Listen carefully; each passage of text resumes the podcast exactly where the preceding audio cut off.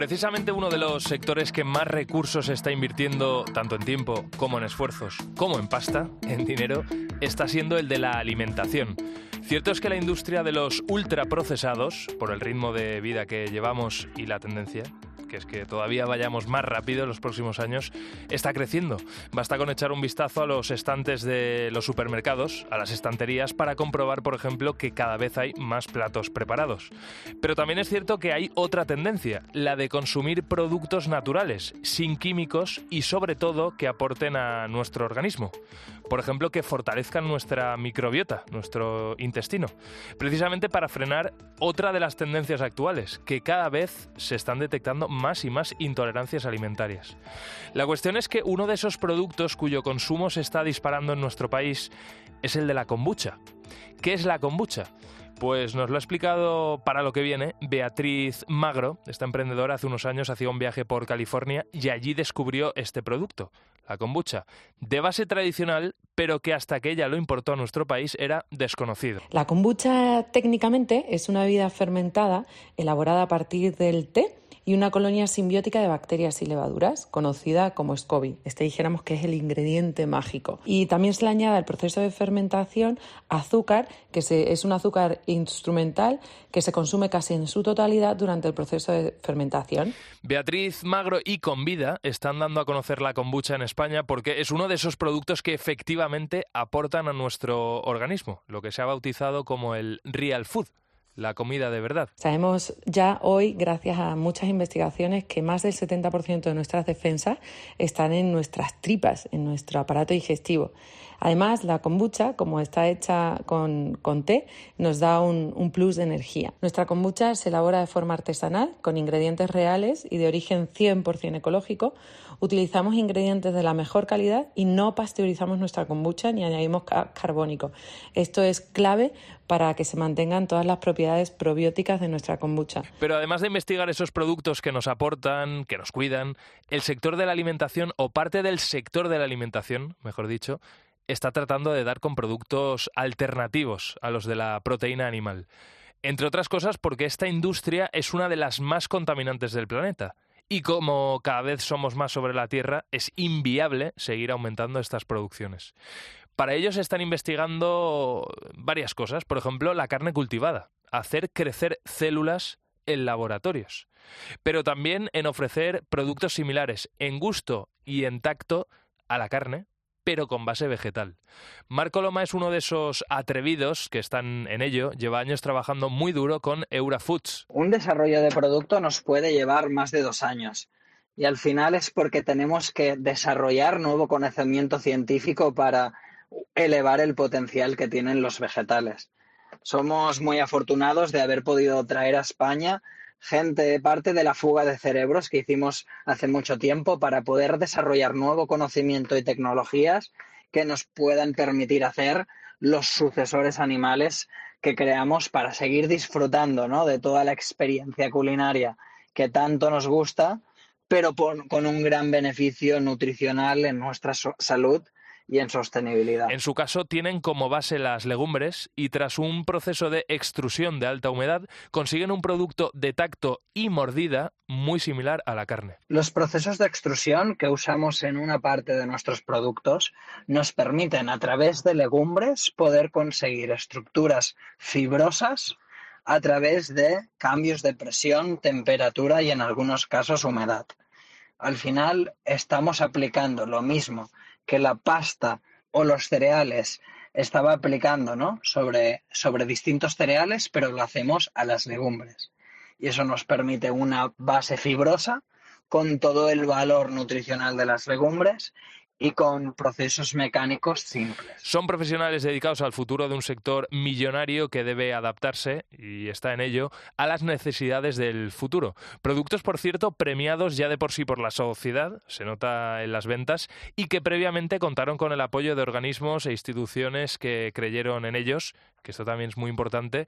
En el caso de estos dos proyectos, por ejemplo, eh, el reconocimiento de CaixaBank y de NISA, que los reconocieron, los premiaron en los galardones Emprende 21. Y si estas dos cosas te han sorprendido, espera conocer otra de esas locuras que pretenden revolucionar el mercado en los próximos años. ¿Qué va a ser lo que venga? pues lo que venga va a ser proteína de hongo.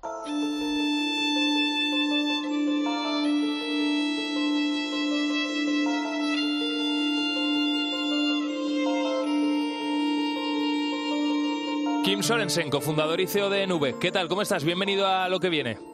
Muchas gracias, muy amable.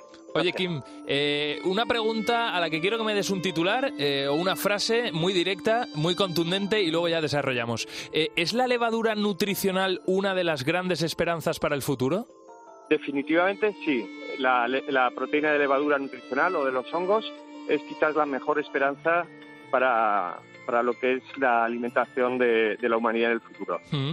Eh, la verdad que el titular es atractivo, así que vamos a desarrollar. Eh, Kim, antes que nada, lideras uno de los proyectos pioneros aquí en nuestro país que está produciendo alimentos a partir de proteína de los hongos, eh, que es Nubek, una alternativa a la proteína animal y también vegetal. Antes que nada, cuando hablamos de proteína de los hongos, estamos hablando de levadura nutricional, ¿verdad? Explícanos qué es e, este producto. Este producto, bueno, el nombre científico es el Saccharomyces cerevisiae y es una levadura que en este caso se nutre de azúcares simples provenientes en este caso de la melaza de la remolacha y que transforma esos azúcares en eh, proteína eh, y, no solo en proteína sino también en micronutrientes fundamentales como es el complejo vitamínico B y también eh, el selenio, el zinc y según lo que añadas al sustrato, muchos otros nutrientes. Esto es un tema importantísimo porque el mundo no tiene un problema de carbohidratos, el mundo tiene un problema de proteínas. Eh, si pasamos de los 8.000 millones que somos a los 9.000, a los 10.000 millones de habitantes, eh, el problema no está en que nos vaya a faltar carbohidratos. El problema es que para la creación de proteínas, para toda esta población, que es una demanda creciente, lo que eh, esa producción de proteína eh, tiene un coste a nivel eh, de sostenibilidad para el planeta inasumible, tanto por la cantidad de gases de emisión invernadero que genera como la deforestación y también desde una perspectiva ética por la forma en que se tiene que tratar a los animales cuando se, hace la ganadería intensiva. Eh, Kim, de todas formas, esa levadura nutricional a nivel visual, ¿cómo es? Porque estamos hablando de, un hongo, eh, me imagino que tú, tú, lo habrás visto, ¿no? Porque habrás estado en, en algunas de, las industrias donde se está generando y ahora te preguntaré por, por la industria, por el lugar, pero ¿cómo es visualmente? Eh, visualmente, la levadura nutricional eh, es una se, se, produce una capa, una capa muy fina como si fuera un papel que luego eh, se, rompe de una forma muy muy sencilla se desestructura quedan unas escamas como si fuera queso rallado muy muy parecido al queso rallado. Ah, y luego cuando se hace la extracción proteica de la levadura porque la levadura per se ya tiene un 50% de proteína pero si lo que buscamos es una concentración de proteína más elevada, hasta el 84%, entonces ya se pulveriza, es una harina. Mm. Eh, ¿Y cómo es el proceso para, para cultivarla? descríbenoslo también visualmente porque eh, aquí no estamos hablando evidentemente de un bosque con zonas oscuras y húmedas donde habitualmente ¿no? en la naturaleza crecen los hongos, sino que estamos hablando de, naves, ¿no? por así decirlo, que están adaptadas con laboratorios en su interior y ahí entiendo yo que se, se cultiva artificialmente ¿no? Eh, lo que es la levadura. sí, así es. Es decir, lo que se hace es un pequeño cultivo en una probeta chiquitina eh, em, con el sustrato del cual se, se, alimenta la levadura ah, y em, una vez llega a un nivel de, desarrollo eh, se pasa a una probeta superior de unos 3 litros y finalmente cuando esa, eh, el nivel de desarrollo vuelve a, llegar a un punto se, se, se, pone en cubas de 10 toneladas eh, en ese sustrato de, melaza de, de, azúcares simples, de remolacha, y la, la, levadura va creciendo, va, creciendo, se va reproduciendo y hace esa transformación de azúcares simples en, proteína y otros nutrientes. Estamos. Eh, dime, sí, sí, sí, continúa. No, perdona, que después cuando, cuando ya eh, se, ha generado ese fermento, se seca eh, en el momento en que se seca queda como esa especie de papel continuo muy amplio y luego ya se, se, rompen en pequeñas, en, pequeñas estructuras que, eh, como si fueran crujientes y, y, queda esa especie de, de parmesano o de, queso rallador que hacía caso, al que hacía referencia. Eh, Kim, estamos hablando de, la alimentación del futuro aquí en, lo que viene. Es uno de los grandes retos de los próximos años, eh, porque cada vez vamos a ser más bocas. El espacio es el mismo, ¿no? O sea, es finito y, y además no podemos contaminar más. Hay que buscar alternativas a la producción actual. Y no solo eso, es que conseguir alimentos libres de químicos y menos ultraprocesados es otro de los retos. Aquí en lo que viene, por ejemplo, ejemplo, la semana pasada eh, contábamos cómo, eh, a raíz de la alimentación que hay ahora mismo, generada por determinadas industrias, productos ultraprocesados, cada vez hay más gente con intolerancias y con alergias, con lo cual tenemos que volver a lo primario, ¿no? Alimentos libres de, químicos. Eh, claro, vosotros con esa levadura nutricional, ¿qué productos estáis haciendo ahora mismo? Sí, te, doy unos ejemplos. Nosotros lo que hacemos en Nubec es la combinación de distintos elementos de origen eh, vegetal o de origen hongo, es decir, de origen no animal, eh, para em, diversificar la dieta eh, plant-based o, apta para veganos. Y digo apta para veganos porque no quiere decir exclusiva para veganos. Te doy unos ejemplos. Nosotros, combinando texturizado de proteína de guisante y fava con levadura nutricional y otros ingredientes, hemos hecho hamburguesas, hemos hecho albóndigas. Fíjate. También tenemos eh, eh, pollo al curry, estamos ofreciendo también eh, mm, burritos, relleno de burritos. Estamos desarrollando también un caldo proteico extraordinario que en solo un plato de caldo te ofrece la misma proteína que si te tomaras dos huevos y con el mismo, mismo perfil aminográmico, un perfil aminográmico completo. Es decir, uh, este quizás es uno de nuestros platos más, eh, más exitosos que, nos están pidiendo ahora, porque es extraordinariamente transversal. Y esa transversalidad para mí es muy importante, es decir, eh, es perfecta para un, para un vegano que está comiendo un, un caldo rico, con, con mucha, muy sustancioso, y que em, le está ofreciendo todas las proteínas y el complejo vitamínico B y todos los micronutrientes, pero eso también es profundamente interesante para una persona que quizás se vaya a saltar la cena porque o porque no quiere o porque, o está en una dieta de control de peso o para un deportista que necesita un, montón de proteínas y le apetece tomarse un caldo.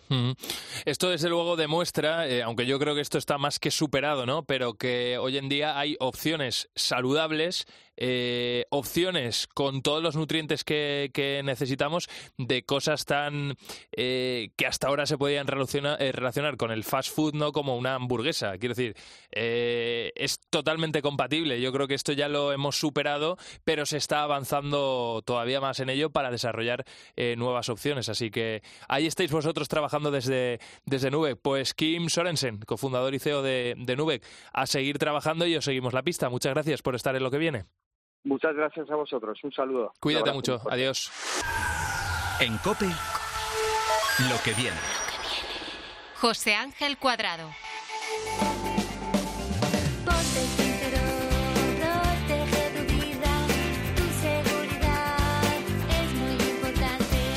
Seguro que te pasa como a mí, que cada vez que escuchas esta canción, eh, por más años que pasen, se, te queda en la mente durante algunos días. Ya sabes que se trata de una canción que creó una chica que se llamaba Silvia Padilla, que en su día se presentó al concurso musical Factor X en 2007 y que fue, por qué no decirlo, todo un fracaso.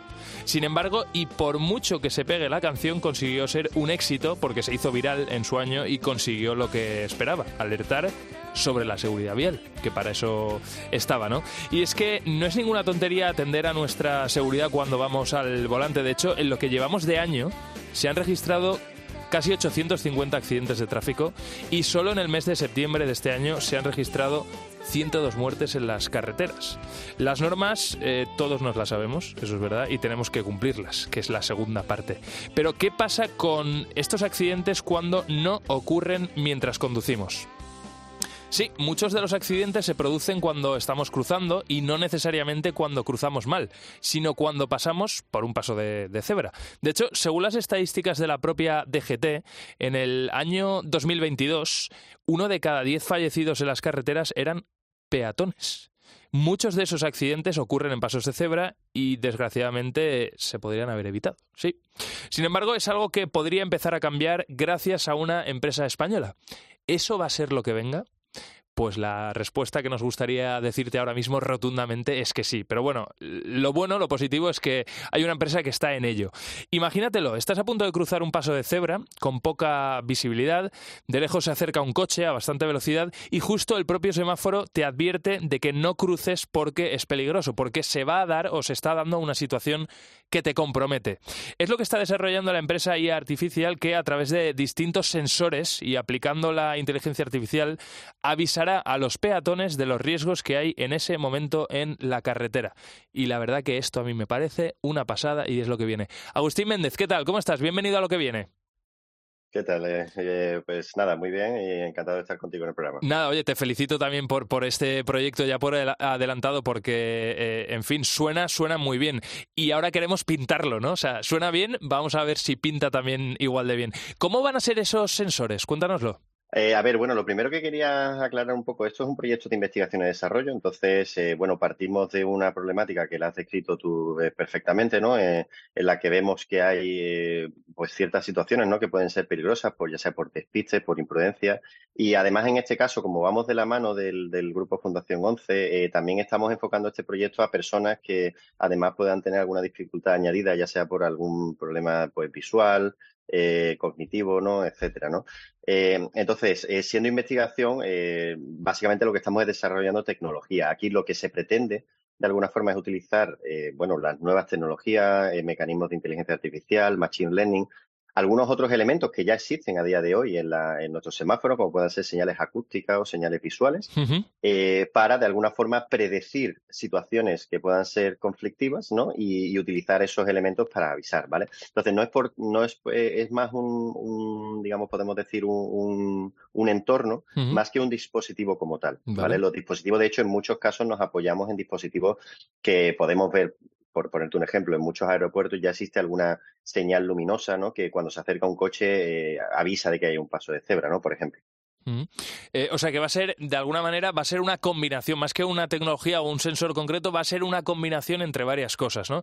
Eh, que entiendo que todo eso tendrá que estar, eso sí, en un entorno, que, como decíamos, puede ser un paso de cebra, o en qué otras zonas tenéis previsto colocarlo, en un cruce, por ejemplo. Sí, nosotros estamos pensando en una situación que de por sí el número de variables es bastante alto, ¿no? Eh, de hecho, ya te digo, esto también viene de la mano de, estudios de la Fundación 11, ¿no? Donde hemos visto que, eh, pues eso, ¿no? En los pasos de cebra y además hay que tener en cuenta que cada vez hay nuevos medios de, movilidad urbana. Entonces, estamos hablando de que ahora el entorno urbano es mucho más complejo. Hablamos de patinetes eléctricos, hablamos de motocicletas eléctricas, ¿no? Con mucho menor, eh, eh, digamos, eh, sonido, ¿no? Y, es más difícil de detectar en algunos casos.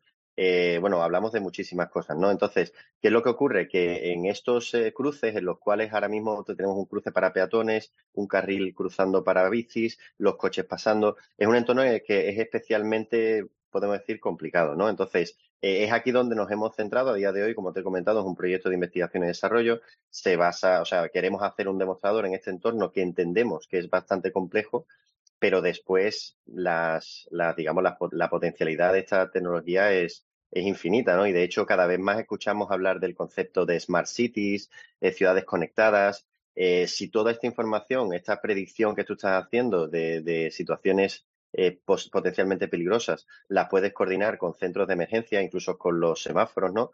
Con todo eso, pues el número de posibilidades que tienes para predecir situaciones peligrosas y para actuar en caso de que esas situaciones ocurran, pues eh, es infinito prácticamente. Mm, desde luego, eh, es muy interesante esto que, planteáis, eh, pero, pero vuelvo a la primera pregunta, ¿no? Para que la gente se lo, se lo imagine. tú has hablado de una alerta acústica, de una alerta visual, es decir, en cada caso todavía estáis pensando qué se podría colocar, ¿no? Es decir, pues para una persona, por ejemplo, que sea ciega, pues un sonido, ¿no? De ojo, que le ponga en, alerta, ¿no? En el coche, ¿no? O sea, quiero decir, cada vez más marcas están eh, fabricando eh, coches inteligentes, incluso coches que, y eso va a ser, está, está llegando ya, ¿no? Coches que conduzcan solos y de alguna manera se puede conectar un entorno especialmente traumático, porque, pues imagínate, una curva, ¿no? Con poca visibilidad, ya puede avisar al coche de, ojo, reduce la velocidad porque hay un paso de cebra en 30 metros y la visibilidad es muy poca, ¿no? Entonces,